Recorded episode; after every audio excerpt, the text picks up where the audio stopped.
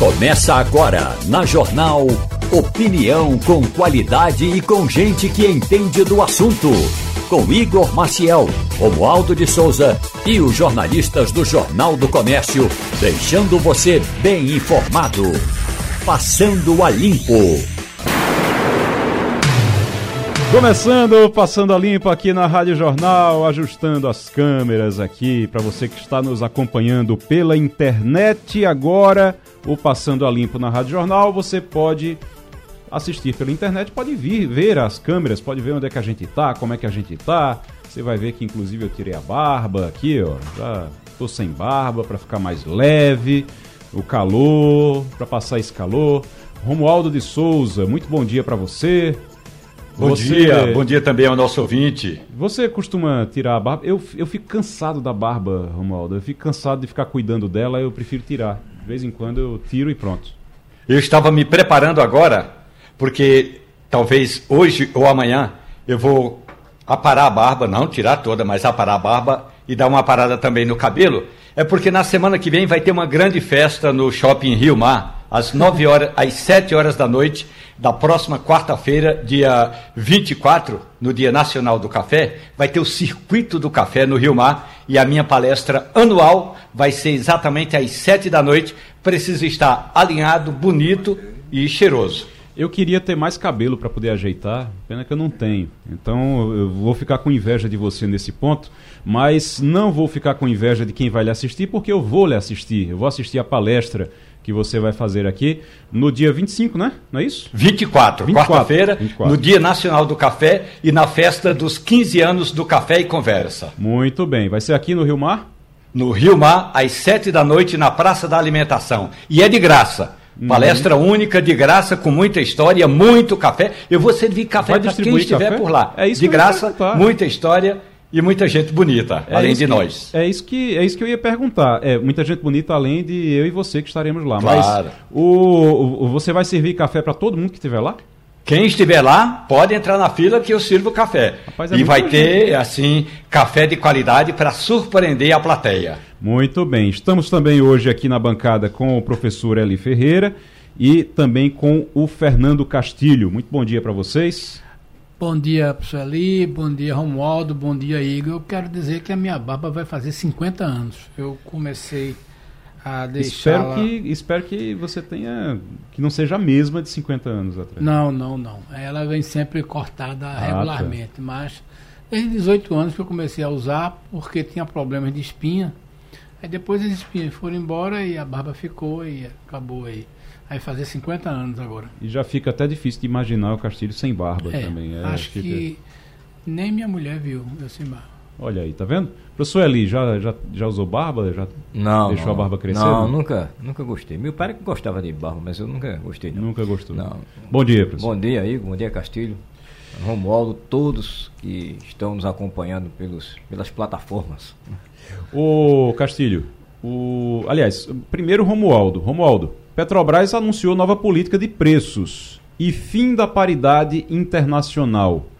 O preço vai cair, a Petrobras vai falir, tá todo mundo, cada um tem uma opinião sobre isso. O preço vai cair na bomba, a Petrobras vai falir, é, todo mundo tem uma opinião sobre isso. Afinal, como é que fica agora o preço? O preço vai cair, né? Provavelmente. Pois olhe, essa discussão ocorreu ontem, eh, depois que o presidente Lula reuniu-se com presidentes de bancos públicos, entre eles o presidente do BNB, o Banco do Nordeste, e a ideia do presidente da Petrobras, Jean Paul Prats, era exatamente eliminar uma política que foi implantada na gestão do presidente Michel Temer. PPI, é uma política de paridade internacional. Subiu o dólar, sobe o petróleo, está na hora de subir a gasolina aqui. Essa era a lógica da política implantada por Temer. Quando Temer implantou essa política, ele disse que era para evitar os sobressaltos da balança da estatal. Porque vez ou outra aparecia um rombo lá e aí o acionista ficava reclamando da empresa. Quem entende de economia é Castilho. Agora, há quem diga que esse gesto da Petrobras de hoje é um gesto apenas para, eh, digamos, para jogar para a plateia. Exatamente. Porque se os preços do petróleo subir lá fora, se houver uma disparidade muito alta, uma em relação do dólar em relação ao real, não, a Petrobras não tem como segurar o preço aqui. Fernando Castilho. Olha, é na verdade. Afinal, tá dizendo... o preço vai cair ou a Petrobras vai falir? Não, ou as duas coisas? Nem uma coisa nem outra. Veja bem, a Petrobras está dizendo o seguinte: olha, nós vamos mudar, mas vai ficar igual. Porque hum. na medida em que ela diz que vai considerar o preço internacional, é, ela não tem como. É, é, é mais uma questão de um gesto político para dizer que está mudando. É, na prática, o, o consumidor não vai sentir isso muito. Agora, é possível que os acionistas da Petrobras em um momento sintam é, a perda de alguma rentabilidade por uma razão bem simples. É, se o preço internacional subir muito e a Petrobras não tomar a decisão de seguir pelo menos essa paridade de parte dele, isso vai bater na conta do, do, do, acionista tranquilamente, e aí não é só o acionista privado que representa 25% do dinheiro da companhia. Na verdade, 75% dos investidores da Petrobras, é, o governo é 50%, os outros brasileiros são mais 25%. Agora, a nova Petrobras diz o seguinte: vai ter duas referências. O custo alternativo do cliente, né? E o valor marginal para a Petrobras. O valor marginal para a Petrobras tem que estar atrelado a algum é, é, efeito internacional. Agora, neste momento, como a Petrobras está com preço, os preços do petróleo no mercado internacional, a Petrobras está até vendendo preço mais caro né, do que os competidores, a gente vai ter que observar. Particularmente, eu acho o seguinte: não vai chegar na bomba isso, não. Agora, é uma promessa de campanha, é um discurso do presidente, mas é aquela história. Primeiro, vamos ver como é que vai se comportar o mercado hoje na Bolsa de São Paulo. Segundo, na Bolsa de Nova York. Terceiro, como é que vai acontecer na prática? É mais uma questão de dizer assim: nós mudamos a política de preço para é, ficar igual. É claro que está muito cedo ainda para a gente falar qualquer coisa, mas uh, eu acho que o mercado nem abriu ainda, né? É. O mercado só abre às 10, né? Às é, 10 horas? Às 10. O mercado só abre às 10 horas, mas ontem, com a expectativa em relação a isso, a, a, Petrobras fechou na Bovespa, fechou em baixa. 2,4% é. de baixa. Vamos ver como é que vai ser hoje, porque depois que realiza, depois que acontece, é. aí todo mundo vê. Agora, Quer dizer que você acha que não vai baixar o preço na bomba de gasolina? Não, tem como baixar. Então o governo vai, o governo vai vender isso como? Vai não, ele vai vender o seguinte: uma das coisas, não, nós vamos começar a conversar agora com os clientes preferenciais. Os clientes preferenciais, em termos, seriam os grandes clientes que compram no atacado, empresas que usam muito combustível. Sim. Segundo, nós vamos vender com os grandes clientes, seriam o quê? As distribuidoras? As distribuidoras tanto compram do Brasil como compram de fornecedores internacionais. Está entendendo? É, veja bem, a nota da Petrobras não esclarece muita coisa. Tem um monte de palavras que a gente vai ver como é que vai funcionar na prática. Por isso que eu digo, vamos esperar um pouco, né? Se algum diretor, é, é, felizmente, né, a Petrobras não fez feito a semana passada que o presidente deu entrevista no dia que estava apresentando o balanço. Né? Quem fala pela empresa é o diretor de, de, de corporativo de, de relações com os investidores. Mas aí o presidente da Petrobras, que não consegue é, ver o microfone na frente dele e não utilizar, falou e disse que ia fazer isso. É uma espécie de promessa de campanha. Agora, vamos ver como é que vai ficar. Não, eu, o que eu Esse acho... discurso de que abandonar a paridade internacional é aquela história.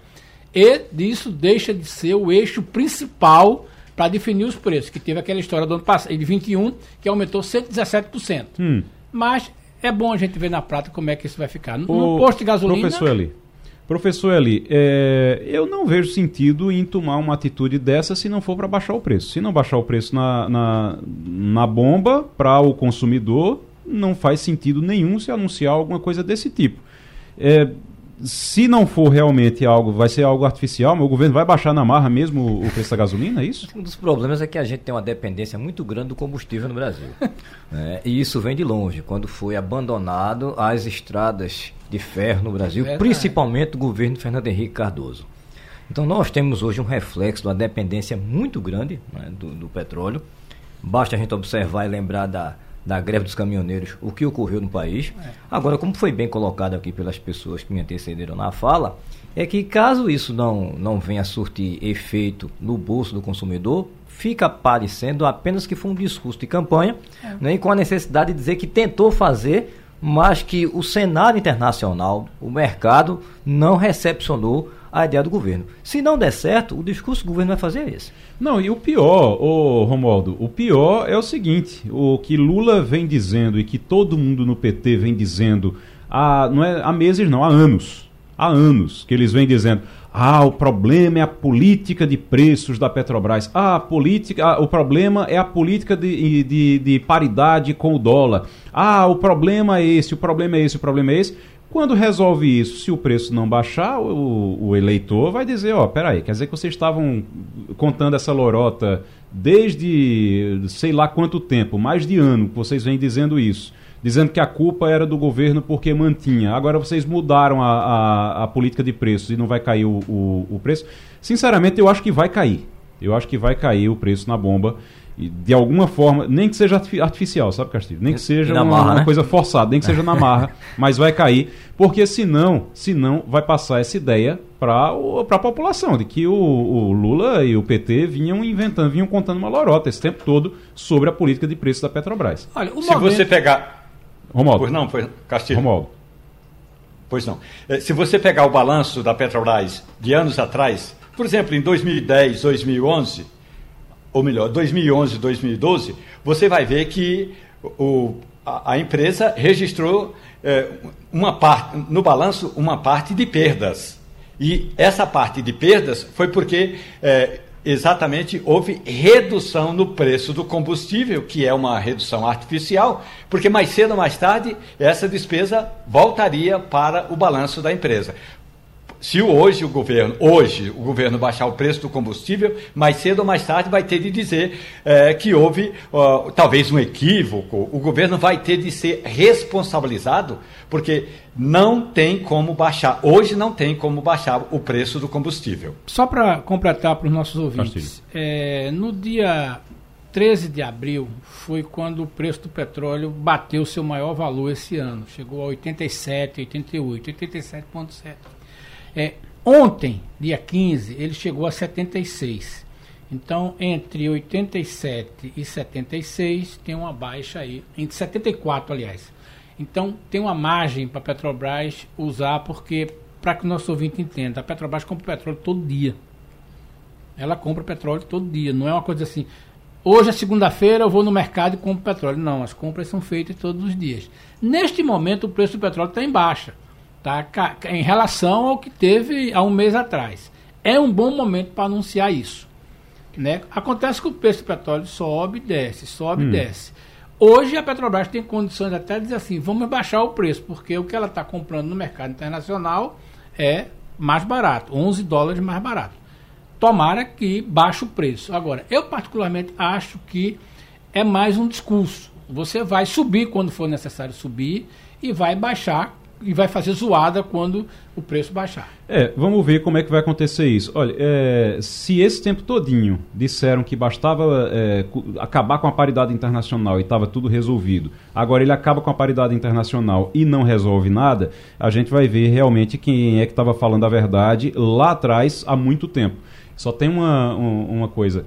É, eu, eu, lembro quando eu era criança, eu brincava dizendo que se eu tivesse o lápis certo e, a, e, o papel certo, eu ia ser um grande desenhista. Um dia me deram o lápis certo e o papel certo e eu não sou desenhista até hoje. Então, assim, às vezes você tem as condições, e agora Lula tem as condições para poder dizer exatamente o que ele dizia. Ele dizia se não tivesse paridade internacional o preço baixava.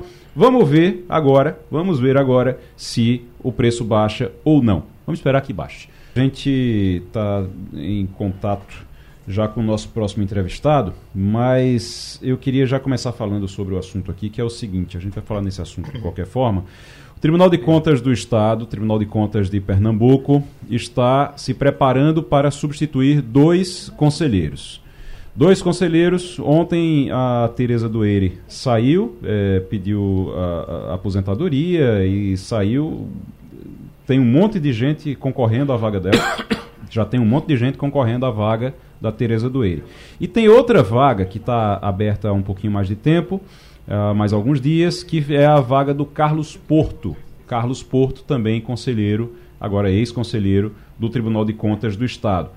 E para essa vaga só tem uma pessoa que se candidatou, que foi indicada ali, que se candidatou, que é o filho dele, o Eduardo Porto. E aí ficou uma coisa de ontem para hoje, inclusive, já nos últimos dias vem, vem se falando muito disso, e só como é que é essa sucessão no Tribunal de Contas do Estado? Quais são as regras A, a, vaga no Tribunal de Contas do Estado, para quem é, não sabe, é escolhida, eh, os conselheiros eles são escolhidos, às vezes são indicados, tem uma indicação do governo, alguma coisa do tipo, mas são escolhidas pelos deputados estaduais, pela Assembleia Legislativa. E aí, professor Eli, é, essa coisa de passar de pai para filho é, uma, é algo que chama a atenção. E ninguém mais se candidatar. Ou seja, tem um monte de concorrente, tem duas vagas para uma vaga tem um monte de concorrente, para outra não. Ninguém se candidata, deixa só o filho do conselheiro, o filho do, do conselheiro que se aposentou.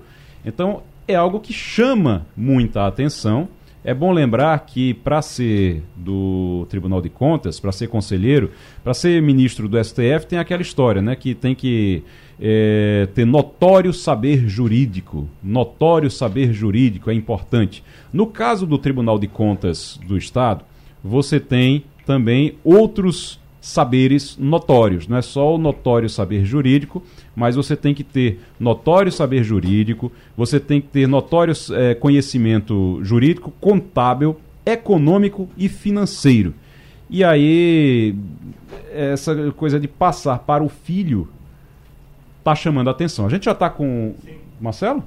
Marcelo Labanca está com a gente. Marcelo é presidente da Comissão de Estudos Constitucionais da UAB e professor de Direito Constitucional na Universidade Católica de Pernambuco. Professor Marcelo, muito bom dia. Seja muito bem-vindo ao Passando a Limpo.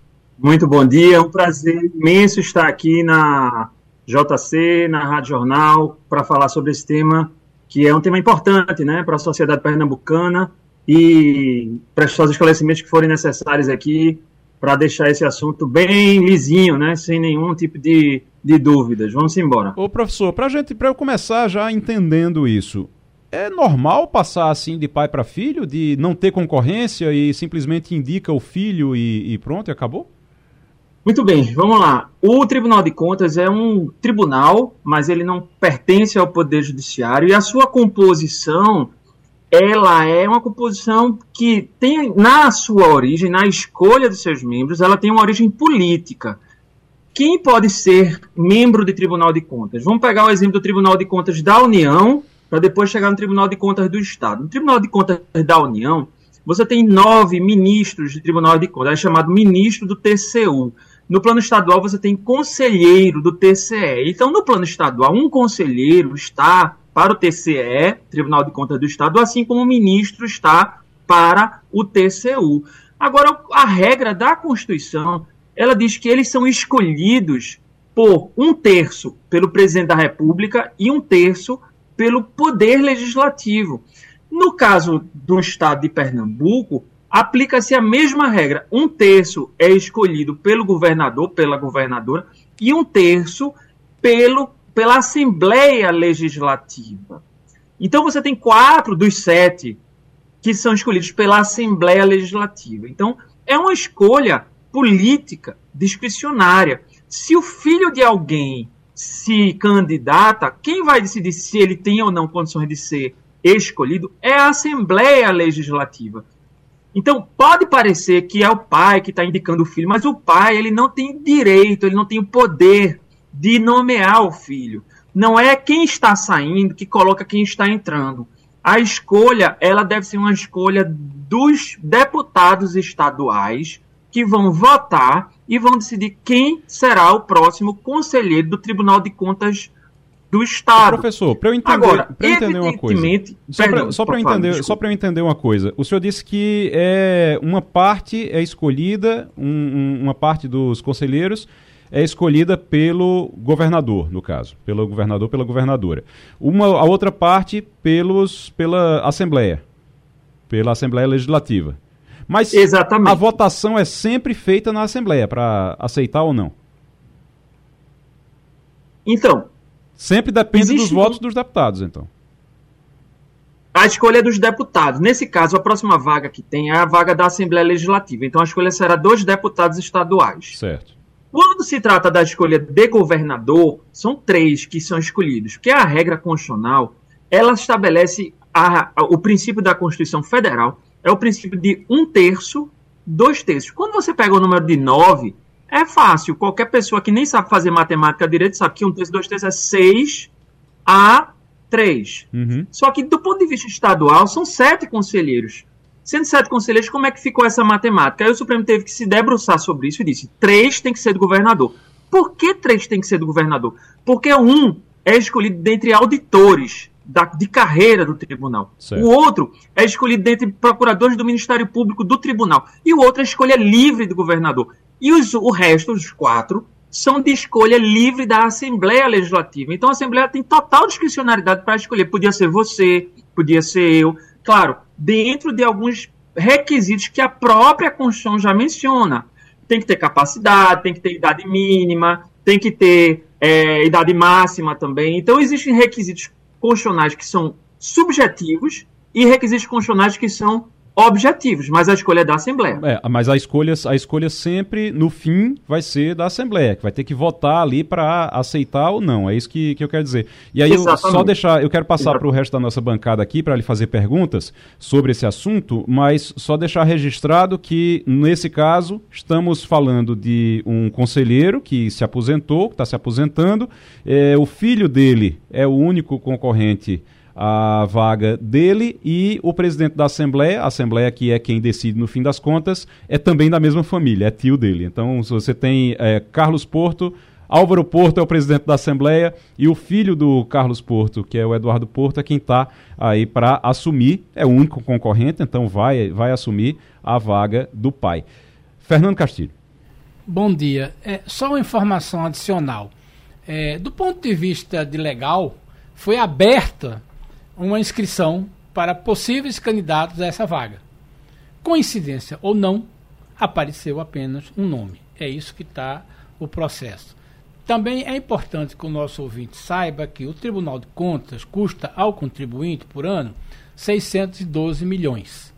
Então, nós estamos pagando essa conta, como estamos também pagando 830 milhões do Poder Legislativo. O salário seja, do conselheiro, 37 mil reais. É, aí veja bem, o Poder é Judiciário, que inclui o Tribunal de Contas né, e a, a, Assembleia, custa 1 bilhão e 300. Essa é a conta que nós pagamos.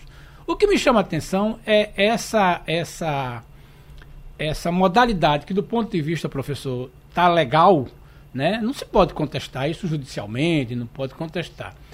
O que nos chama a atenção para as pessoas, para os nossos ouvintes, é por que tem que ser um filho ou por que essa coincidência? Né? O senhor disse, não, mas é, o pai não está indicando.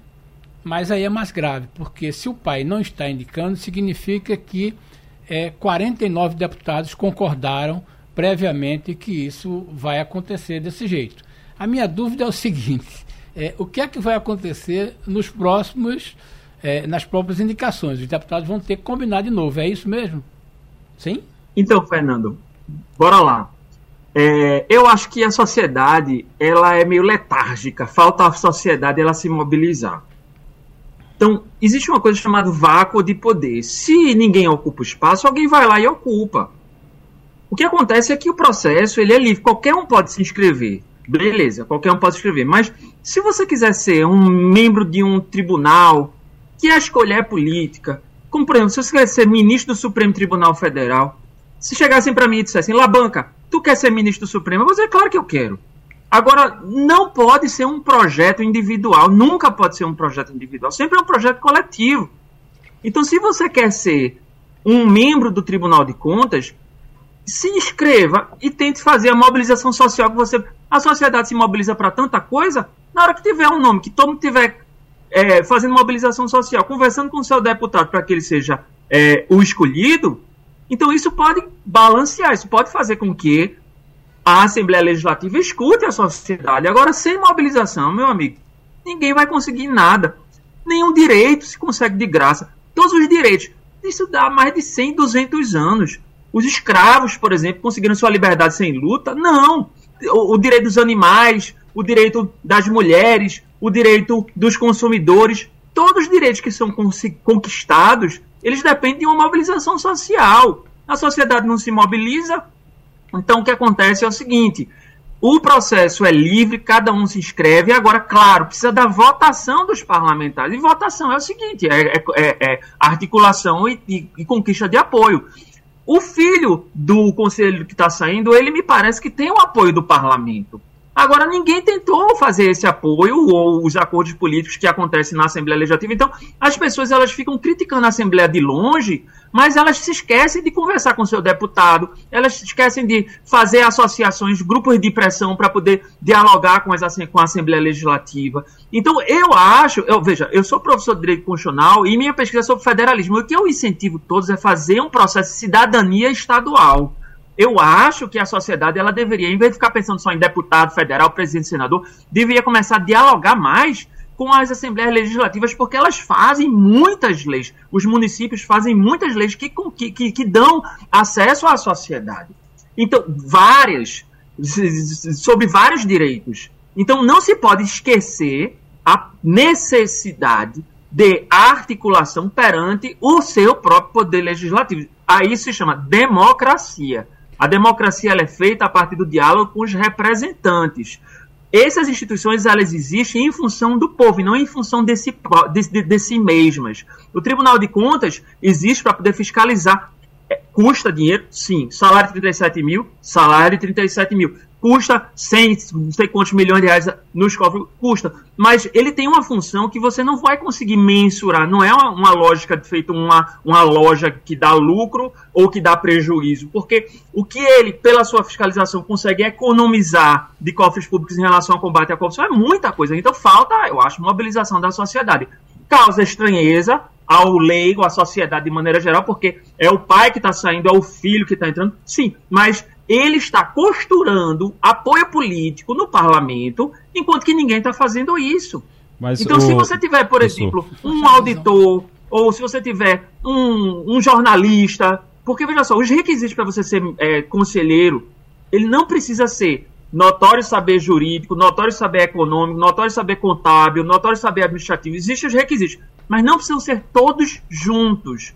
O Supremo já decidiu que esses requisitos eles podem ser alternativos. Então, a Constituição no artigo 73 diz: uhum. para você ser membro do Tribunal de Contas, você não pode ser um qualquer, você tem que ter um notório conhecimento. O professor, tem que ter reputação eu... ilibada. Uhum. Mas um jornalista poderia ser ministro do tribunal. Então, se a Associação dos Jornalistas, por exemplo, se mobilizar em prol de uma candidatura e conseguir fazer essa articulação no parlamento, vai conseguir colocar um jornalista lá dentro do Tribunal de Contas. Agora Ô, falta a mobilização. Deixa eu só, antes de passar para. que a gente está com toda a bancada aqui querendo fazer pergunta, mas querendo participar, mas só uma informação também. São duas vagas no tribunal. E aí, é, quando fala, parece até que não tá. Não, é porque ninguém teve interesse, é porque não tiveram interesse de disputar essa vaga. É claro que é um grande acordo. Por quê? São duas vagas. Para uma, ou até ontem, tinham seis nomes seis pessoas, seis é, deputados, inclusive, é, disputando, querendo ocupar essa vaga. E a outra, somente uma, se candidatou. Então, é claro que isso faz parte de um acordo entre eles lá. Professor Eli. Bom dia, professor Marcelo. É, é, natural que a sociedade tem que se mobilizar. Agora, eu acho pesado jogar no colo da sociedade quando você tem um, um, um parlamento que se reúne e decide. Nós não, nós não temos uma tradição né, de participação ativa da sociedade, o que é lamentável. Agora, nós sabemos muito bem o corporativismo que fala muito alto na trajetória do Estado brasileiro, as oligarquias que nunca foram rompidas nesse país. E aí eu pergunto ao senhor, como é que vão fazer essa, essa toda mobilização se nós temos problemas de um Brasil pré-colonial que nunca foram resolvidos? Dentre eles, a participação da sociedade. Então, vamos lá. É, essa questão da, forma, da formação de oligarquias familiares no espaço público é uma questão que vem de há muito tempo. Basta você ver a quantidade de filhos de parlamentares que são deputados, a quantidade de filhos ou netos de políticos que seguem as carreiras dos pais. Mas não se pode impedir um familiar de ocupar espaço público pelo fato dele ser familiar. Não existe uma vedação constitucional contrária a um requisito negativo, como por exemplo, para você ser ministro do Tribunal de Contas ou conselheiro, você não pode ser caso você seja filho de um ex-ministro ou de um ex é, ou de um ex-ministro de tribunal ou algo do tipo. Então, a sociedade ela tem que romper com essa tradição, essa tradição letárgica. Caso contrário, esse tipo de formação, de articulação, ele vai continuar acontecendo. Então, veja, deixa, deixa eu situar a questão aqui Eu entendo demais as críticas e a sensação que fica é que está tudo dominado, que está tudo controlado e que a sociedade, né, ela fica olhando a banda passar. Mas na prática, o que você tem é uma vaga sendo deixada no Tribunal de Contas e a necessidade da votação. É, essa é a regra do jogo. A regra do jogo é a decisão dos parlamentares. Se a pessoa não se mobiliza para poder convencer o seu parlamentar a votar em, em, função de um ou de outro candidato, não adianta ficar chorando leite derramado e dizendo que, ah, mas. Porque, veja só, do ponto de vista da inconstitucionalidade, não há nenhuma inconstitucionalidade de um filho de um ex-conselheiro querer ser conselheiro também.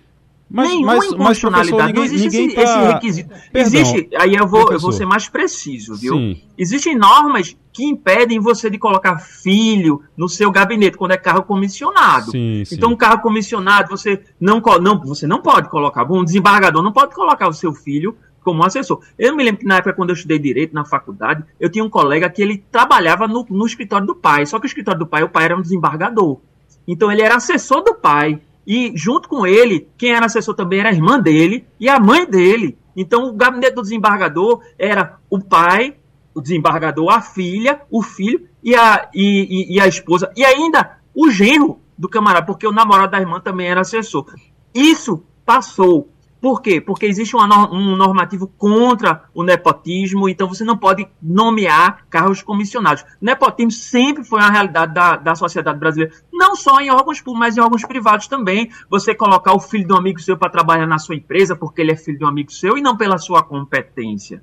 Então, do ponto de vista, voltando à questão do Tribunal de Contas, eu entendo que não dá para colocar no colo da sociedade brasileira. Eu acho que a Assembleia Legislativa poderia discutir isso de maneira mais ampla. Eu acho que poderia haver é, é, práticas mais democráticas. Por exemplo, poderia se fazer um grande edital, porque foi feito um edital de abertura na Assembleia Legislativa, mas poderia ter se dado conhecimento a Professor, isso, sabe, incentivar sabe é? a sociedade entendo, a participar. Entendo, isso poderia ter sido feito, né? eu entendo Ou seja, perfeitamente. a Assembleia Legislativa poderia ter conduzido esse processo de maneira melhor, eu acho, mas não há nenhuma irregularidade do ponto de vista constitucional. Professor, não, eu entendo, eu acho que nós estamos falando de duas coisas diferentes, porque o senhor está defendendo a legalidade e ninguém está atacando a legalidade da coisa, é a moralidade mesmo, a gente está falando de moralidade a gente está falando da, da, de, de, questão ética. A gente está falando de uma, de uma questão que, assim, você tem uh, duas vagas, para uma tem seis pessoas brigando, para outra só tem uma, e por acaso, por coincidência, uma grande coincidência, ele é filho do ex-conselheiro e sobrinho do presidente da Assembleia Legislativa, que é quem, no fim das contas, decide. Então a gente está falando de toda uma relação ética é, nesse, nesse processo, que aí é outra coisa. Mas ninguém está discutindo a legalidade. Agora, eu já vou me despedir do senhor, porque a gente precisa, eu preciso chamar um intervalo. E eu quero agradecer a sua participação aqui no programa e agradecer a, os esclarecimentos também, professor. Obrigado. Eu que agradeço, estou sempre à disposição da Rádio Jornal para vir aqui e debater com vocês. Um prazer e minha saudação a todos os nossos ouvintes dessa Rádio Jornal. Abraço forte. Fabiola Góes já está conosco direto dos Estados Unidos para conversar com a gente, nossa correspondente em Washington. Fabiola, muito bom dia para você. Seja bem-vinda mais uma vez aqui ao Passando a Limpo. Migrantes que atravessaram a fronteira dos Estados Unidos com o México, o número diminuiu pela metade após o fim de uma regra e uma regra que existia e agora o pessoal não está mais é, é, passando. O pessoal deixou de ir para os Estados Unidos por quê? Ou não está conseguindo passar, é isso? Bom dia, Igor. Bom dia a todos. Tem muita gente ainda tentando entrar nos Estados Unidos, passar pela fronteira com o México. A diferença agora é que, como acabou na semana passada a título 42, que era uma medida que permitia que os Estados Unidos expulsassem na mesma hora qualquer imigrante ilegal que tentasse entrar nos Estados Unidos, agora é uma outra, né? O título 8 em que o Biden e o governo inteiro determinou que se a pessoa continuar insistindo em entrar aqui sem antes pedir asilo por meio de 100 escritórios regionais que os Estados Unidos têm espalhados aí no hemisfério ocidental, eles vão responder processo na justiça. Então, eles, os democratas estão dizendo que essa nova medida do Biden a, assustou um pouco esses imigrantes, né? Ao ponto de ontem o secretário de Segurança Nacional dos Estados Unidos, Alejandro Mayorkas, disse que que a patrulha da fronteira dos Estados Unidos, que foi reforçada, tem mais de 3 mil homens ao longo de 3 mil quilômetros de fronteira. É, no, no sábado, 4.200 pessoas tentaram entrar no país contra 6.300 na sexta-feira, e isso é a metade do número do início da semana anterior. Então, a gente percebe que teve essa redução, de fato, né, de 50%, já falavam por aqui mais ou menos 200 mil, 20 mil pessoas que tentavam por dia, de 10 a 20 mil pessoas que tentavam por dia. Então, esse número reduziu muito. Por outro lado, já tem analista, especialista dizendo que isso não vai resolver o problema. A questão da, dos imigrantes vai continuar existindo nos Estados Unidos. O que isso está fazendo é que os países eles tentem reter, né, algum tipo de política que retenha. Mas, por exemplo, o México não consegue absorver todos esses imigrantes que tentam vir para cá e, e, não conseguem, por exemplo, da Guatemala, do Haiti, de El Salvador, do Brasil, e aí eles também ficam a ponto né, de, de, de uma crise mesmo, uma emergência mesmo de saúde pública, de direitos humanos, porque essas pessoas vivem em condições muito ruins. E a gente não pode esquecer aqui de falar também, né, Igor, que os imigrantes, eles são os grandes impulsionadores também na política dos Estados Unidos, na economia dos Estados Unidos, e de fato é um problema muito sensível ao governo americano.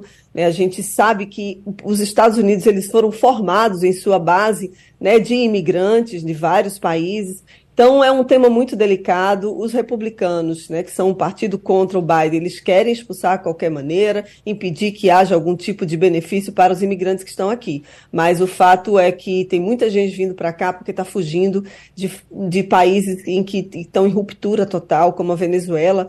Né? Então, a gente observa que essa quantidade de pessoas que, que, vai, que tentam vir né, pode ser que aumentem a partir de junho. É a previsão dos, dos especialistas aqui.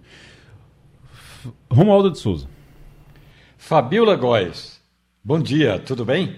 Fabiola, olhando assim o, digamos, o passaporte do presidente Lula, este ano Lula ainda tem viagem para o Japão, agora nesta semana. Em julho vai à Argentina para o encontro do Mercosul. Em agosto tem reunião do BRICS na África do Sul. Em setembro, tem reunião do G20 na Índia. Em setembro, tem a Assembleia da Organização das Nações Unidas em Nova York. E em dezembro, tem o um encontro ambiental eh, nos Emirados Árabes. Ou seja, o presidente vai dar a volta ao mundo várias e várias vezes. E agora o Lula está arrumando a mala para ir ao G7, a reunião de, de, de países ricos lá no Japão Agora, tem um aspecto importante que você chama a atenção, Fabiola Góes, é, não apenas para o fato da, da importância econômica, mas da importância política. Há um grupo que articula é, divulgar uma nota, um manifesto é, contra a invasão da Rússia à Ucrânia. E o Brasil, como é que vai ficar nessa, Fabiola? Bom dia, Romualdo. O Brasil fica numa situação de muita pressão, né? Porque ele está de fato tentando promover a paz, né? Acabar com o conflito. Imagina se o Brasil tem essa capacidade, né? De acabar com o conflito entre Ucrânia e a Rússia nesse momento. Mas é uma tentativa do presidente Lula que tem enviado emissários, né? Por exemplo, o assessor especial Celso Amorim já esteve em Kiev, já esteve em Moscou e agora o Lula vai tentar levar essa discussão para o G7. O Japão convidou o Brasil para fazer parte disso. Já tinha 14 anos que o Brasil não participava de uma reunião do G7, né, que é um, um grupo de países que foi inicialmente tinha era responsável por 70% do PIB do mundo, agora só são 30%, né? E nem são as sete maiores economias, por exemplo, a Índia está em sexto lugar entre as maiores economias do mundo, está de fora, a China também está de fora. Então, o G7 ele meio que, que, vamos dizer assim, ele perdeu a sua origem, né, de quando ele foi criado. Agora, de fato, é, são países ricos, né, que tá envolve a a Itália, a França, né, o Canadá, os, os Estados Unidos. Então, o Brasil tem uma, um, um, recebeu esse convite e vai tentar também discutir alguns outros temas que são muito importantes, por exemplo, em relação à segurança alimentar no mundo. A fome está crescendo, a quantidade de pessoas no mundo, a gente já está para mais de 8 bilhões de pessoas. Então, o, o presidente Lula ele vai tentar é, levar esse tema, vai discutir também meio ambiente. O, a reunião vai ser em Hiroshima, né, que foi totalmente destruída na Segunda Guerra Mundial. Então, é um momento em que o Brasil também está se colocando como um, um líder no cenário internacional. E aí, agora, a gente observa essa tentativa do Lula, do presidente Lula, de tentar. Agora, ele realmente está viajando muito, acho que já é a sexta, sétima viagem desde quando assumiu a presidência, mas essa viagem agora do G7, ele realmente foi convidado e depois, no final do ano, ele vai assumir a presidência do G20, né, que são outros grupos de países poderosos. Então, está sendo bastante celebrado, vamos dizer assim, pelo governo brasileiro, essa participação do Lula no G7. Fabiola Góes, direto dos Estados Unidos, aqui no Passando a Limpo. Fernando Castilho. Bom dia, Fabiola. É... E o governador Ron DeSantis? Se assina uma lei que vai contra os programas inclusivos, né, reforçando aquela sua idade, aquela sua ação né, de é, restringir é, a igualdade nos campos. Agora, é, ele faz isso mais para tentar se contrapor a uma eventual candidatura de Donald Trump, e ele que mira a presidência da República, ou é, essa é uma tendência do republicano, mas essa tendência do eleitorado americano, né?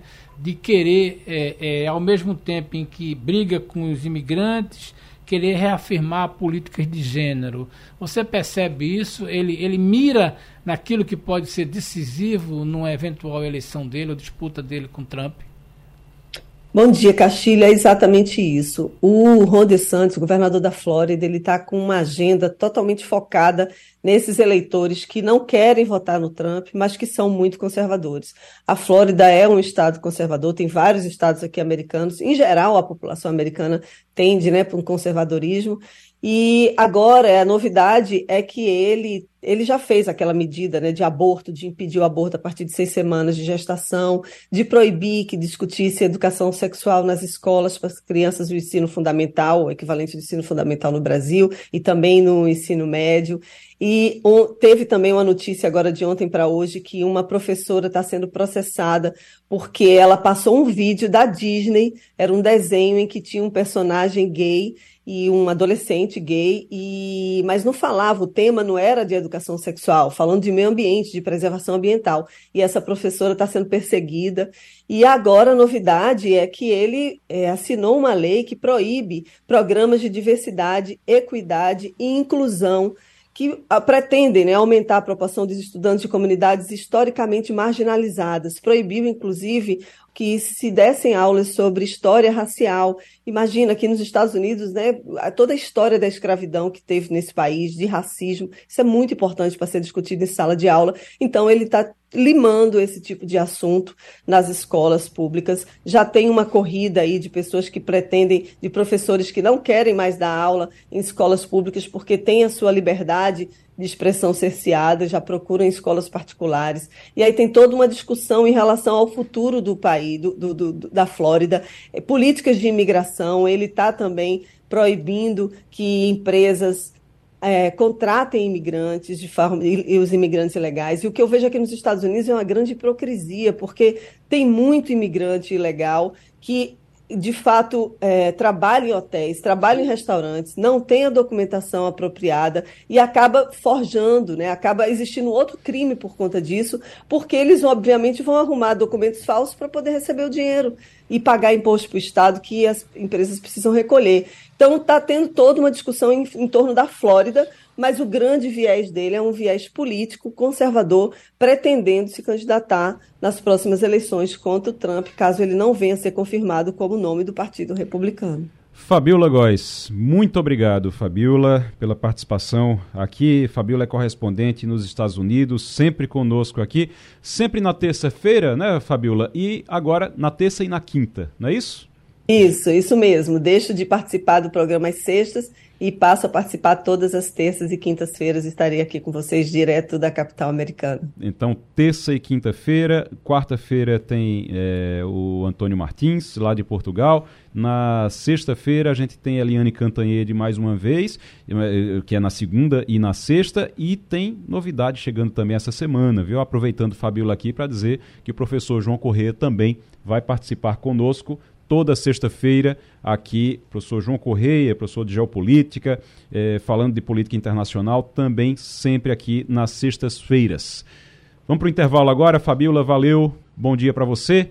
Na linha conosco já a Silvana Fonseca, que é advogada é, da área previdenciária e trabalhista também, que é o seguinte, tem uma, uma notícia que a gente viu essa semana aqui, que é foto em rede social pode ser prova de união e garantir pensão do INSS. Teve uma segurada de 60 anos que conseguiu garantir na justiça benefício pela morte do companheiro e a, o que ela mostrou como prova foram fotos nas redes sociais. O doutora Silvana Fonseca, seja muito bem-vinda, bom dia. Como é que funciona? Eh, como é que funciona isso? E isso fun... até que ponto vai isso? Porque tem muita gente que diz, ah, mas amante, por exemplo, tem foto com o... com a pessoa ali, com o companheiro, mas ela não era casada, ou então eh, ele era casado com outra pessoa e ela tem. Isso vale também? Foto vale para isso também? Olá, muito bom dia, muito bom, bom dia. dia, Igor. Bom dia a todos os ouvintes da Rádio Jornal. É um prazer estar aqui. Vamos então por partes. Em relação à primeira indagação, que foi feita da foto na rede social, Sim. seria suficiente a concessão da pensão por morte, por exemplo? Hum. No caso específico que você está relatando, foi um dado importante, porque para a concessão da pensão por morte, melhor explicando, existe desde agora, pela lei vigente, a comprovação de uma união estável nos últimos 24 an eh, meses anteriores ao óbito. Seriam dois anos anterior ao óbito. Certo. Esse é um ponto importante. É o primeiro critério para analisar. E a lei fala do critério da, de provas para comprovar esse direito, esse benefício. No hum. caso da fotografia, de por si só, ela não é suficiente. Ela pode ser utilizada como um indício de prova material que vai ser analisada com outros elementos. Por exemplo, uma testemunha confirmando que reconhece que aquele casal, aquele, aquelas pessoas mantinham uma união estável, por exemplo, há 10 anos, há 12 anos, e existem fotos do casal dessa época em rede social, por exemplo, datando 2015, 2016. Então, no conjunto probatório, nesse caso específico, o juiz, ao analisar, se convenceu, em conjunto dos depoimentos das testemunhas, com as fotografias da época, que esta pessoa, que este, esse segurado, esta segurada, a depender do caso concreto, tem direito sim à pensão por morte. Com relação à segunda indagação, se a amante tem direito à, à pensão por morte, bem, essa matéria ela já está é, pacificada pelo Supremo Tribunal Federal, né, que tem direito à pensão por morte quem primeiro é, fizer comprovação da pré-existência dessa relação.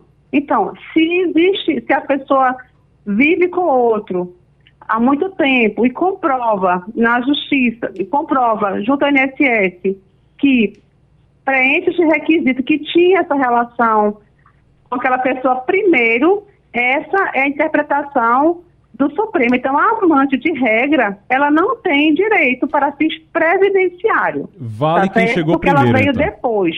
Porque com essa decisão do, do Supremo, ela veio então consagrar o dever de fidelidade e da monogamia, né? Uhum. Do ordenamento jurídico brasileiro. Então ela não teria direito. Vou passar aqui para nossa bancada para fazer, lhe fazer pergunta também. Professor Eli Ferreira. Tire suas Doutor, dúvidas. Doutora aí. Silvana, é, com relação a essa questão da, da, da prova agora com a questão da fotografia, a senhora entende que nesse aspecto as pessoas podem agora ter mais receio em tirar fotos e postar em redes sociais? A parte final da sua fala eu não consegui ouvir bem, está um pouquinho baixo o som para mim. Ah, deixa, ele vai repetir então, mas tenta agora. É o seguinte, doutora Silvana. A, a, pergunta do professor, doutora, é se uh, isso pode fazer com que as pessoas agora tenham receio de, de, de tirar foto, para essas fotos podem ser utilizadas depois para alguma outra coisa, mas teria motivo para ter esse receio? Veja, a fotografia ela é um dado importante, porque hoje a gente sabe já há muito tempo que o direito da parte que vai buscar o reconhecimento é, na justiça ou até mesmo para fins administrativos, no caso do INSS, que a gente está tratando aqui nesse ponto de pensão por morte, né, o que eu estou compreendendo é um, a temática que nós estamos iniciando a fala, sim. sim, é um dado que não vai ser desprezado, né? É importante, inclusive, que se a pessoa tem, um, no, no seu sentir, um relacionamento que ele é duradouro, com ânimo definitivo, ele vai guardar não só para um registro social de um momento, de uma vivência, como também poderá servir de prova oportunamente, por exemplo, para fim de pensão por morte. Porque na esfera judicial, por exemplo, no, quando eu vou à justiça buscar o meu direito, como parte interessada numa pretensa pensão por morte, a justiça, a lei fala indica de prova material. O que é eu indício? É um dado mínimo que me demonstre que eu conheci aquela pessoa, que eu convivi com aquela pessoa, e a fotografia é um dado que não pode ser desprezado. Ela é importante, que vai ser analisado com, com, em conjunto com demais provas. No caso, seria a prova testemunhal, um dado importante para confirmar que aquela relação era pública, né? que todos sabiam que aquelas pessoas conviviam na intenção de constituir uma família, de constituir, de viver maritalmente, digamos assim. A gente está conversando com Silvana Fonseca, que é advogada previdenciária e trabalhista. O Romualdo de Souza está lá em Brasília. Romualdo. Professora Silvana Fonseca, muito bom dia para a senhora. A pergunta é: não é necessário apagar aquelas fotos que a gente tem abraçando algumas pessoas próximas, isso não é, não é preciso sair correndo agora para apagar essas fotos, não. Muito bom dia, Romualdo. Não, em absoluto. Né? A foto por si só, ela não prova que você é, tinha uma união estável com aquela pessoa, havia uma comunhão de, no, no sentido de formar uma família. Não, em absoluto. Ela por si só não é suficiente. Quando vai se analisar para fim de pensão por morte, analise todo o arcabouço probatório, todos os, é, um, os documentos que são anexados. Se eu for juntar apenas uma, uma fotografia, eu penso que não é suficiente de forma nenhuma para se conseguir provar que é, que, que é uma dependente daquela pessoa para fim previdenciário. Muito bem. Uh, eu estava, inclusive, vendo a notícia que deu origem a isso, aqui, revendo a notícia que deu origem, diz que é uma mulher de 60 anos que conseguiu na justiça o direito de receber a pensão, que tava, ela tinha o benefício e o benefício tinha sido suspenso pelo INSS sob o argumento de que faltavam provas que comprovassem a relação. Não tinha como comprovar a relação. Ela, a mulher é uma manipuladora de pescados da cidade de Navegantes, no litoral de Santa Catarina, entrou com ação em 2020 Três anos após a, após a morte do companheiro num acidente de moto, ela alegou que recebeu o benefício por quatro meses, apresentou os documentos para mostrar que estava com o companheiro há mais de dois anos. Pelas regras do INSS, é o tempo mínimo para que o companheiro ou a companheira do segurado que falece tenha direito à pensão por morte. E depois acabou sendo suspenso. Negaram o pedido e ela foi suspensa. Aí ela foi, apresentou as fotos e as fotos nas redes sociais acabaram comprovando o, a união estável nesse caso. Do Instagram e do, do Facebook. Do, do, do Instagram e do Facebook. Doutora Silvana, muito obrigado pela participação aqui, pelos esclarecimentos. Sempre à disposição. Um abraço. Bom dia a todos. O Romualdo, Lira não quer romper com Lula por enquanto. Mas está se falando em romper, o, o Arthur Lira romper com o governo já? Romualdo não está me ouvindo. Professor Eli, o, a dificuldade de Lula com o Congresso é algo que tem chamado a atenção. É, é, é, o maior problema do governo hoje, é não é Lula não conseguir é, dialogar mais próximo ali com o Congresso, seria isso? É sim. Né? O maior desafio hoje do governo é justamente a relação com o legislativo. E essa questão de, de Lira é porque Lira percebe claramente que existe uma disputa interna em Alagoas. Né? O Calheiros tem tido mais espaço no governo, tem o filho ministro, né? ele senador. Né? Então há uma expectativa que ele venha ocupar um cargo expressivo na CPI.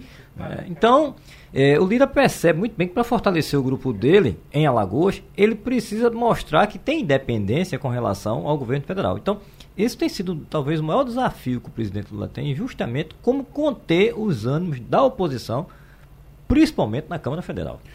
Romualdo, me ouve agora? Estou ouvindo bem, e você? Pronto, agora. Tá um pouquinho ruim o, o, o, o seu áudio. Acho que caiu o timeline, a conexão. Se encalhar. Pronto, agora, acho que agora melhorou um pouquinho. A... Eu, eu queria, Romualdo, é, Bolsonaro está indo prestar depoimento hoje? É isso? O ex-presidente vai prestar depoimento hoje, mas ontem a defesa já antecipou o que Bolsonaro está se organizando para falar, tanto hoje como na semana que vem. Hoje o ex-presidente vai falar exatamente sobre aquela denúncia da Polícia Federal de que o seu então ajudante de ordens, então Major Cid, teria é, arquitetado um plano para falsificar os, a, o cartão de vacinas do presidente da República, da filha do presidente, do ajudante de ordens e da mulher do ajudante de ordens. Isso no passado, no ano passado. Então, o depoimento de hoje é sobre falsificação do cartão de vacinas, tanto do ajudante de ordens, o atual tenente-coronel Cid, que está preso, da mulher dele, da mulher do Cid, da filha de Bolsonaro e do presidente da República. Essa é a denúncia que a Polícia Federal está investigando. Mas há uma outra denúncia e que Bolsonaro também já se prepara, que é aquela de que a mulher de Bolsonaro, Michele Bolsonaro, teria recebido dinheiro vivo do tenente-coronel Cid para depositar na conta de uma amiga de Michele, porque Michele usava o cartão da amiga. E aí pergunta-se, mas por que Michelle usava o cartão da amiga e não o cartão dela? Porque ela não tinha muito dinheiro. Até ela chegou a dizer, meu marido era mão de vaca, mão dura, ou, aliás, pão duro. Então, ela não tinha muito dinheiro, tinha que é, apelar até, como ela não podia ter um cartão de crédito assim avantajado, apelava para o cartão de crédito avantajado da amiga. Rapaz, e ontem eu, a gente já falou aqui sobre essa viagem de Lula para o G7, mas Lula tinha prometido que ia ficar no Brasil para resolver coisas aqui no, as coisas aqui no Brasil e já vai viajar de novo, né, agora? Viaja agora, vai ao Japão. Eu estou aqui, eu fiz uma anotação, ainda que, é, digamos, é, superficial, ainda não está completa. O presidente viaja dia 19 de maio para o Japão, vai participar do G7, que é esse grupo de sete países mais ricos. Aí, em seguida, em julho, tem uma reunião em Buenos Aires para tratar do Mercosul. É a primeira reunião de Lula e esse acordo é, de países da América Latina, da América do Sul. Depois ele vai para uma reunião dos BRICS, Brasil, Rússia, Índia, China e África do Sul, e vai ser em Johannesburgo, na África do Sul. Em seguida, em setembro, Lula vai para o encontro do G20, as 20 maiores economias do mundo, e vai ser na Índia, e depois, uma semana depois, vai a Nova York abrir a Assembleia da ONU. E, finalmente, em dezembro, vai participar nos Emirados Árabes de um encontro sobre meio ambiente. Portanto, Japão, Argentina, África do Sul, Índia, uh, Estados Unidos e Emirados Árabes já são seis países confirmados que o presidente vai visitar este ano.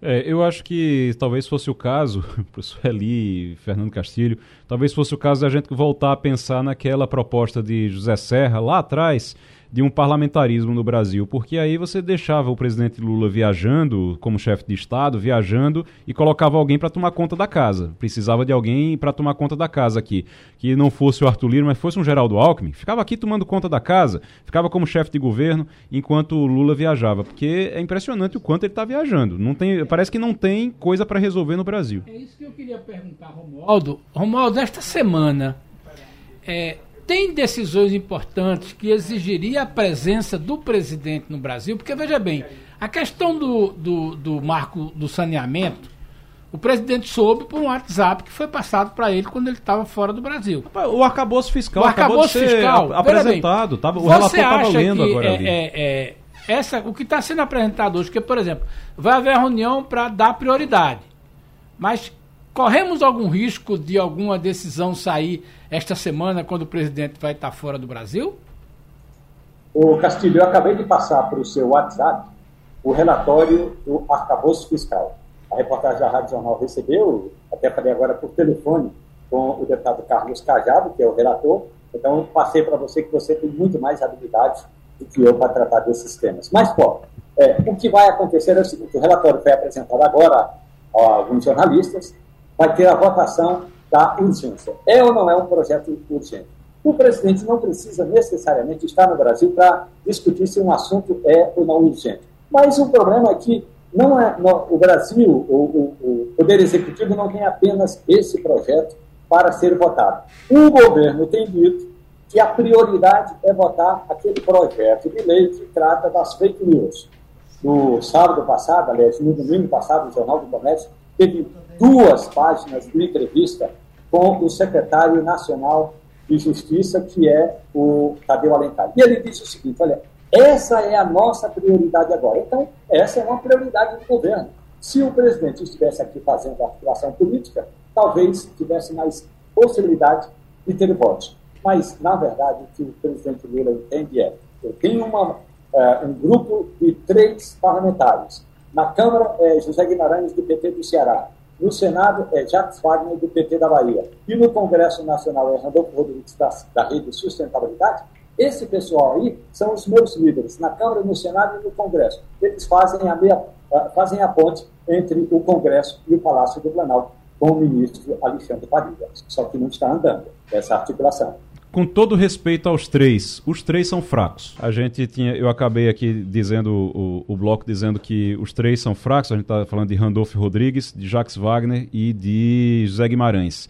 É, no intervalo lembramos de outro aqui, o ministro das é, é, relações institucionais, o Alexandre Padilha, que é muito sensato. É muito sensato mas não deixam ele fazer nada, ele decide nada. Então Padilha não resolve nada, Randolph Rodrigues, Jacques Wagner e o José Guimarães são fracos mesmo de articulação. É, eu fico pensando... Jacques Wagner, Jacques Wagner é, ainda é muito bom, mas também parece que está meio preguiçoso. Ele parece que vai deixando a coisa rolar e não, não resolve. Olha, veja bem, eu acho que Jacques Wagner, eu tenho opinião diferente. Ele sabe exatamente aonde ele pode falar e o que ele pode se comprometer. Até onde ele pode ir, né? Exatamente. Então. É, ele não se arrisca. Ele não se arrisca, ele não tem aquela ver verborragia do Randolph.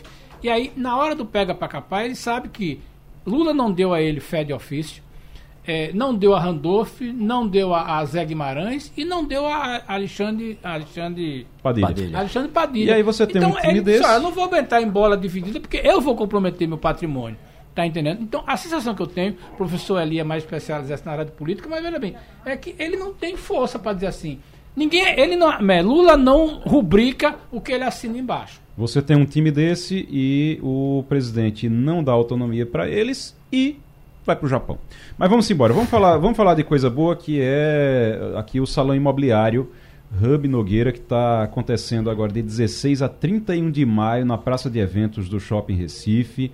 O evento tem lançamento do mercado e também imóveis em estoque. A gente está com Armando Nogueira, que é o CEO do Hub Nogueira. O a, doutor Armando, seja muito bem-vindo aqui ao Passando a Limpo. Muito bom dia. Bom dia, Igor. Bom dia, Castilho. Bom dia a todos os jornalistas da bancada e aos ouvintes da Rádio Jornal. Me explique aí como é esse salão imobiliário, quais são, o, quais são as faixas de imóveis que estão lá é, disponíveis? Como é que as pessoas podem ter acesso? Bom, vamos lá. Né? O salão ele é híbrido, começou no digital né, no dia 10 e vai até o dia 10 de junho. Né? E presencial começou aqui no Shopping Recife, na Praça de Eventos, em frente a lojas americanas, hoje e vai até o dia 31. Estamos com 11 parceiras construtoras ofertando é, desde lançamentos a imóveis prontos ou próximo a ficar pronto, né? Com opções de financiamento na planta com entrada reduzida, tá certo? Até é, é, financiamento tradicional, através dos principais bancos. Estão aqui presentes os correspondentes Caixa Econômica, Itaú, Bradesco e Banco Inter. Né?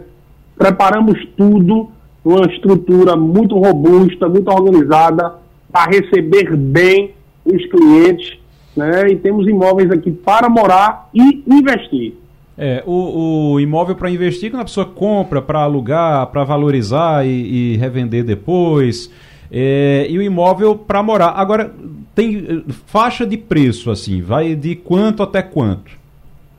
Rapaz, nós temos aqui de 180 mil a 3 milhões e meio de reais. Olha aí. Fernando Castilho. Bom dia, Fernando, mano. Castilho está querendo comprar um desse de 3 milhões. É, estou muito interessado. à vista. É, à vista. Eu tive a oportunidade é. de vender para ele, mas é, ele correu. Aí. Pois Boa. bem. Armando, tem uma curiosidade para saber o seguinte: como é que está o ânimo do cliente no imóvel até 400 mil, 500 mil, que é uma coisa que é o imóvel verdadeiramente para morar. Você identifica que, que é, essa questão dos juros interfere, ou você identifica que o desejo da casa própria continua é, forte e que a dificuldade hoje é o sujeito arranjar o dinheiro da entrada ou pelo menos de equacionar a prestação?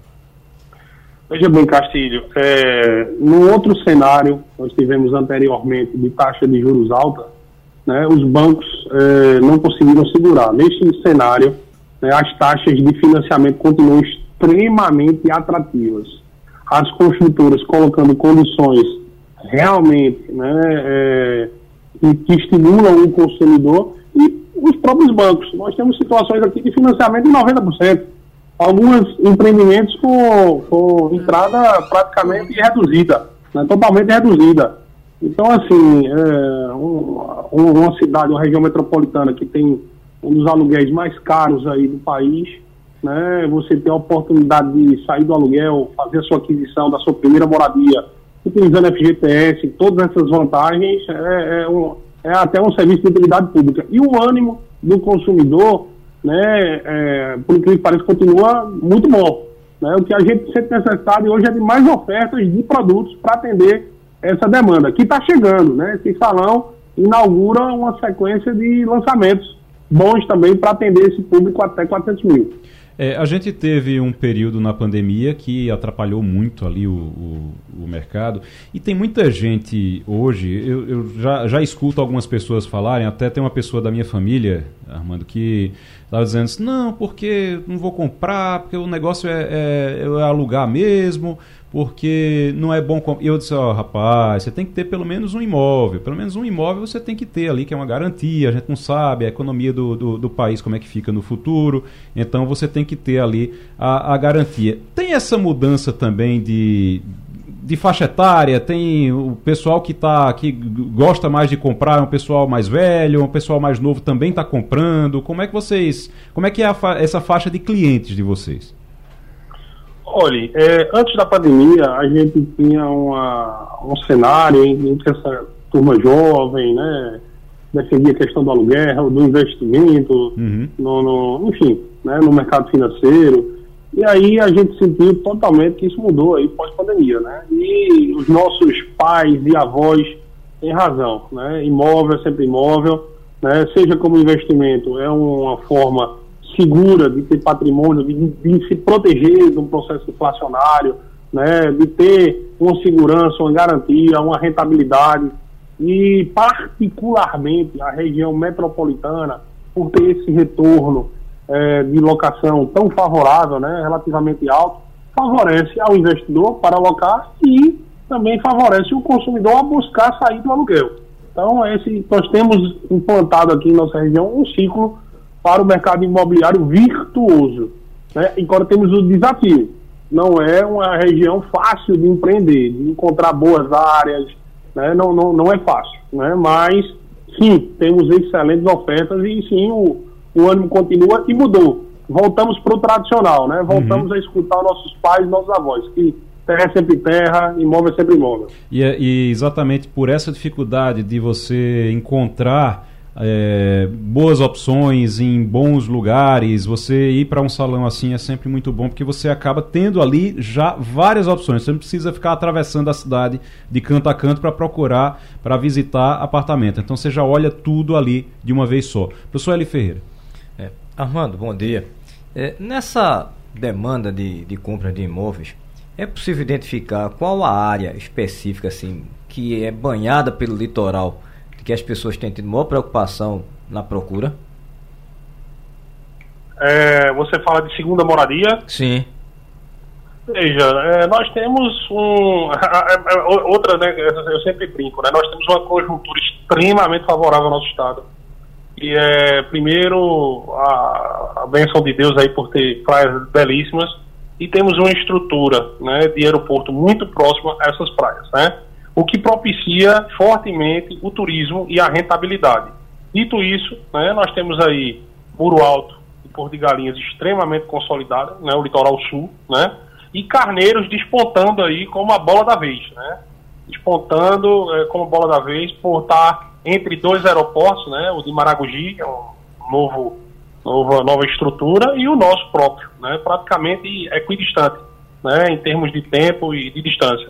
Então, assim, nós temos um litoral perfeito para investimento e para também uso, né? É cultural, gosto de dizer sempre isso, lembrar, né? É cultural do pernambucano a questão da segunda moradia. Boa Viagem já foi uma área de segunda moradia para os moradores de Casa Forte, por exemplo, da Zona Norte. Né? Foi assim que Boa Viagem surgiu, que Candeias se desenvolveu.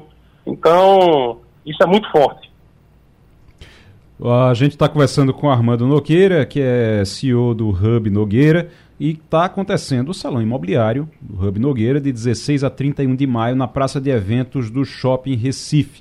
Funciona, vai funcionar durante o, o funcionamento do shopping, vai estar tá lá, vai ter sempre lá o, o, pessoal com, apresentando esses imóveis, né, Armando? Exatamente, temos vários estandes de diversas construtoras, opções que vão de 180 mil, como eu falei, a 3 milhões e meio, unidades de estúdio, um quarto, dois quartos, três quartos, quatro quartos aqui, lançamento também, né, uhum. na, na, na, na Zona Sul, né, operação seja de é, é, sistema de condomínio, financiamento da planta, incorporação tradicional, plano direto com construtora. Temos todas as opções para que o cliente possa realizar o seu sonho. O... Tudo isso em um só lugar, para morar ou para investir. Ô Romualdo, Romualdo está em Brasília, mas está vindo para cá no dia 24 para um evento que vai ter aqui. Inclusive, faça o convite aí para o doutor Armando também, Romualdo desse do, do evento que você vai estar, tá, que é no Shopping Rio Mar, mas aí você dá um pulinho lá no Shopping Recife também para comprar um apartamento. Você vai ter a sua casa em Brasília e vai ter um apartamento aqui no Recife também, Romualdo. Com certeza. Armando, muito bom dia para você. Eu vou fazer uma, uma pergunta que é hipotética. Como é, é esse salão é também online, se eu quiser comprar uma casinha ali na Muribeca, eu nem preciso ir na Muribeca, eu posso acessar os seus dados aí pela rede, é, pela internet e comprar a casinha sem precisar ir na, Muri, na Muribeca. Então, como é que funciona essa parte online para quem não está no Recife? Mas aí eu já aproveito, Armando, e lhe convido para quarta-feira da semana que vem, dia 24, o Dia Nacional do Café, ali no Rio Mar, sete da noite, vai ter café de graça e a minha palestra anual sobre a importância do café e os 15 anos do Café e Conversa, Armando Nogueira. Ô Romualdo, café é, faz parte do, do, do, mundo dos negócios, né? Fantástico e eu aceito o convite sim. Olha, nós vamos estar, nós temos aí, né, pelo digital, se você quiser, Romualdo, ser discreto, né, não aparecer, você pode comprar online aí, não precisa nem me ver. Que até o contrato digital eu mando para você assinar e ninguém vai ficar sabendo, nem a bancada do, dos jornalistas aí, tá certo? e aí nós vocês podem acessar nossas redes sociais, né, que é acessar o nosso Instagram, lá tem um link, tá certo? Acessa aí, arroba Rubi Nogueira é, Corretores, né? Lá tem um link para o feirão digital, você pode clicar lá, né? E fazer aí a sua aquisição à distância. E olha, a gente vende bastante para Brasília, é interessante, viu? o pessoal de Brasília tem nosso litoral como, como litoral deles, porque desce rapidinho aqui no aeroporto, 40 minutos, pega um, um táxi, tá no seu flat ou no seu bangalô. Tá vendo aí, Romualdo? Tô pensando aqui já ter um bangalô ali é, no litoral sul. Se bem que eu queria saber também, Armando, tem alguma alternativa a imóveis lá no litoral norte? Olha, existem sim né, opções no litoral norte, ainda são muito, muito discretas, tá certo? Torço para que a gente possa tornar o nosso litoral norte pujante. Vejo isso aí que brevemente irá acontecer, né? Mas sim, né? É, chegando aqui, a gente vai poder colocar aí opções por todo o litoral.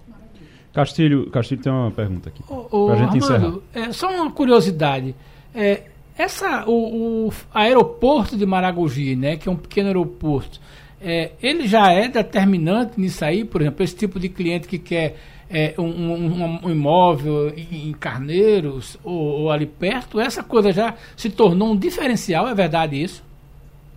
Olha, é um potencial diferencial. É muito comum, viu, Castilho? Quem frequenta aquela região de Carneiros, né, vê, é, é engraçado. Se você chegar em Porto, as pessoas lhe oferecem para passar um dia e passeio em Carneiros. Se você chegar em Maragogi, eles lhe oferecem também a oportunidade de ir conhecer a Praia dos Carneiros. Então, assim, ambas as praças que são foco de atração, que é Maragogi e Porto de Galinhas, né, ofertam passeios alternativos para a Praia dos Carneiros.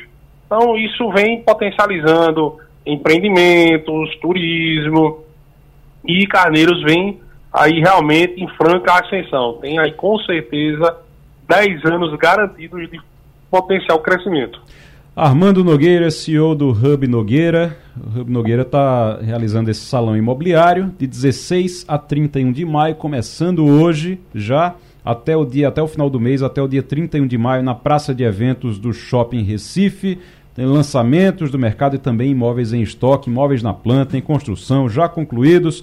E aí o Romualdo de Souza vai comprar um apartamento, um, uma, uma casa na praia. Se não é, tiver o dinheiro, pede emprestado a Castilho, que Castilho empresta, porque ele está comprando um apartamento também desses aí de 3 milhões, né, Castilho? É verdade. Vamos tá embora. Certo. Armando, muito obrigado pela participação aqui. Pessoal, muito obrigado, eu fico grato. E espero os ouvintes aqui. Abraço forte. Deixa eu chamar a Cintia Ventura agora, porque Cintia Ventura tem uma reclamação de comunidade que é importante. Falta d'água e não é de pouco tempo não, viu? Olha só. Nós estamos aqui na rua Bento de Abreu, que fica no córrego do Genipapo, córrego aqui próximo a Guabiraba. E eu vou conversar com a dona Maria, que é conhecida como Maria de Lau, que mora aqui, dona de casa. Dona Maria, é, a gente recebeu uma denúncia que veio da dona Rejane, falando sobre a situação aqui, que vocês passam mais, já estão há mais de 10 anos sem água né, para a gente reforçar aqui para o nosso ouvinte. São 10 anos, não são 10 meses. Elas contam que há todos esses anos não chega água aqui. Como é que é essa situação? A situação é horrível, minha filha, porque eu moro aqui há mais de 60 anos. Eu cheguei aqui com 6 anos de idade, estou com 75. Veja quanto tempo faz que eu moro aqui. Na minha casa, vai ver uma mangueira que vem do alto, do alto, do alto, para que é a vizinha de longe que fornece água para a gente. Não é todo dia, não.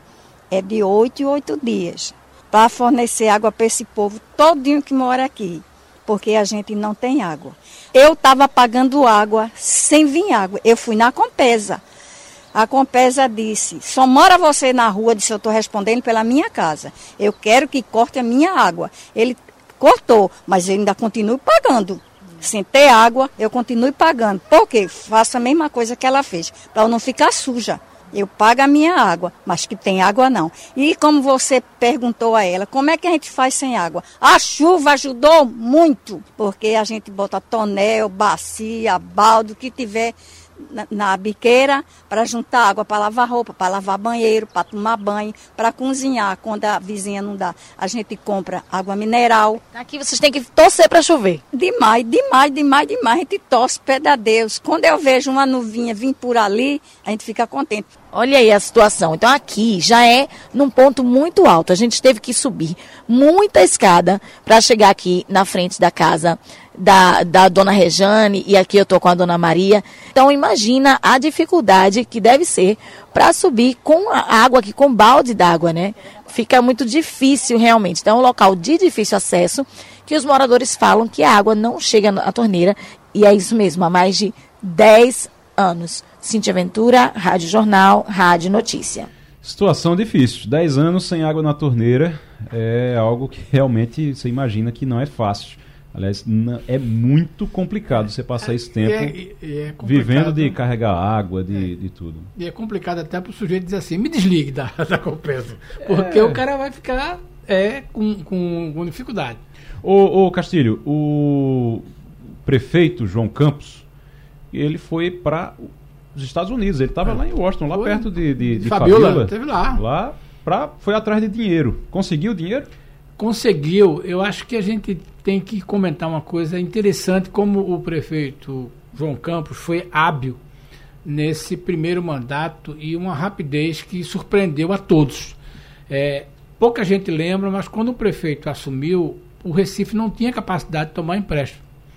E ele conseguiu, em apenas um ano, diferentemente de Paulo Câmara, readquirir essa capacidade. Foi uma coisa surpreendente, porque ele assumiu em janeiro de 20, 21 e em, em julho de 22 ele conseguiu isso. O que chama atenção nesse negócio, é, Romualdo, ali, Igor, é o seguinte, é como em paralelo ele articulou essa questão dos projetos, ou seja, não esperou o CAPAG para dizer que aqui ia gastar. Preparou toda a documentação, que aí quando saiu o CAPAG ele já deu entrada no banco, no BID, e já culminou na tramitação e conseguiu a aprovação no final do ano. E agora, recentemente, é, a questão do, do, do, aval da União. Paulo Câmara, Isso... Paulo Câmara passou seis anos para poder conseguir o CAPAG é, é. e aí depois, quando conseguiu, não tinha, é projeto, não tinha projeto para usar Veja o dinheiro. Bem, Paulo Câmara conseguiu. João, Cam... João, Campos, João Campos entrou em 21 e conseguiu o CAPAG em julho de 22. Paulo entrou em 2016, conseguiu o CAPAG em julho de 21. E agora estamos em maio de 23, já tem, no caso de João, já tem o dinheiro, agora tem o dinheiro. O projeto, a obra já, já, já pode projeto, licitar. Já pode licitar. É, isso é que diferencia da capacidade política. O governador Paulo Câmara ficou esperando, ou pelo menos não tomou a decisão, ficou com o CAPAG B em julho de 21 e quando chegou a campanha não tinha tomada. É o dinheiro que a governadora Raquel Lira vai gastar agora nesses dois projetos de segurança e, e na questão de saneamento. É aquela história, o que diferencia o objetivo político do, do, do dirigente que está mirando outras coisas. Eu achei bastante interessante esse como foi rápido e como conseguiu. E vai agora com 2 bilhões, Igor, numa cidade como Recife, não tem como o prefeito não nadar de braçada, né? 2 bilhões no orçamento anual de 6. O orçamento imagina. anual do Recife é 6 bilhões. E só 2 bilhões já foi agora nesse empréstimo. Quero só agradecer, a gente está com, com tempo, mas professor. Que, com esse dinheiro, pelo menos, está passando os buracos, né? Vamos tapar buraco também. Mas, mas, principalmente, mas principalmente esse dinheiro vai ser utilizado para dar segurança àquelas pessoas que vivem em, em, em, áreas de risco. E a gente sabe que há exatamente um ano a gente teve uma tragédia aqui no Recife, em Jaboatão, em Olinda. A gente teve uma grande tragédia é. e agora a gente precisa realmente evitar isso. Bom saber, inclusive, o seguinte: independente, esse dinheiro está chegando e o Recife já está se adiantando. Eu, eu sei que já tem obra disso. Não é. ouvi falar de obra em Olinda, não ouvi falar de obra em Jaboatão, tá? Mas a gente vai atrás dessa história ainda para saber como é que está nesses lugares. Agradecer aqui a vocês, Fernando Castilho, professor Eli Ferreira, também Romualdo de Souza, um grande abraço. Natália Ribeiro está chegando agora com Tudo é Notícia e depois tem o debate. Na sequência, Vitor Tavares com o Edição do Meio-Dia. Um grande abraço para você. Tchau, tchau. A Rádio Jornal apresentou opinião com qualidade e com gente que entende do assunto. Passando a limpo.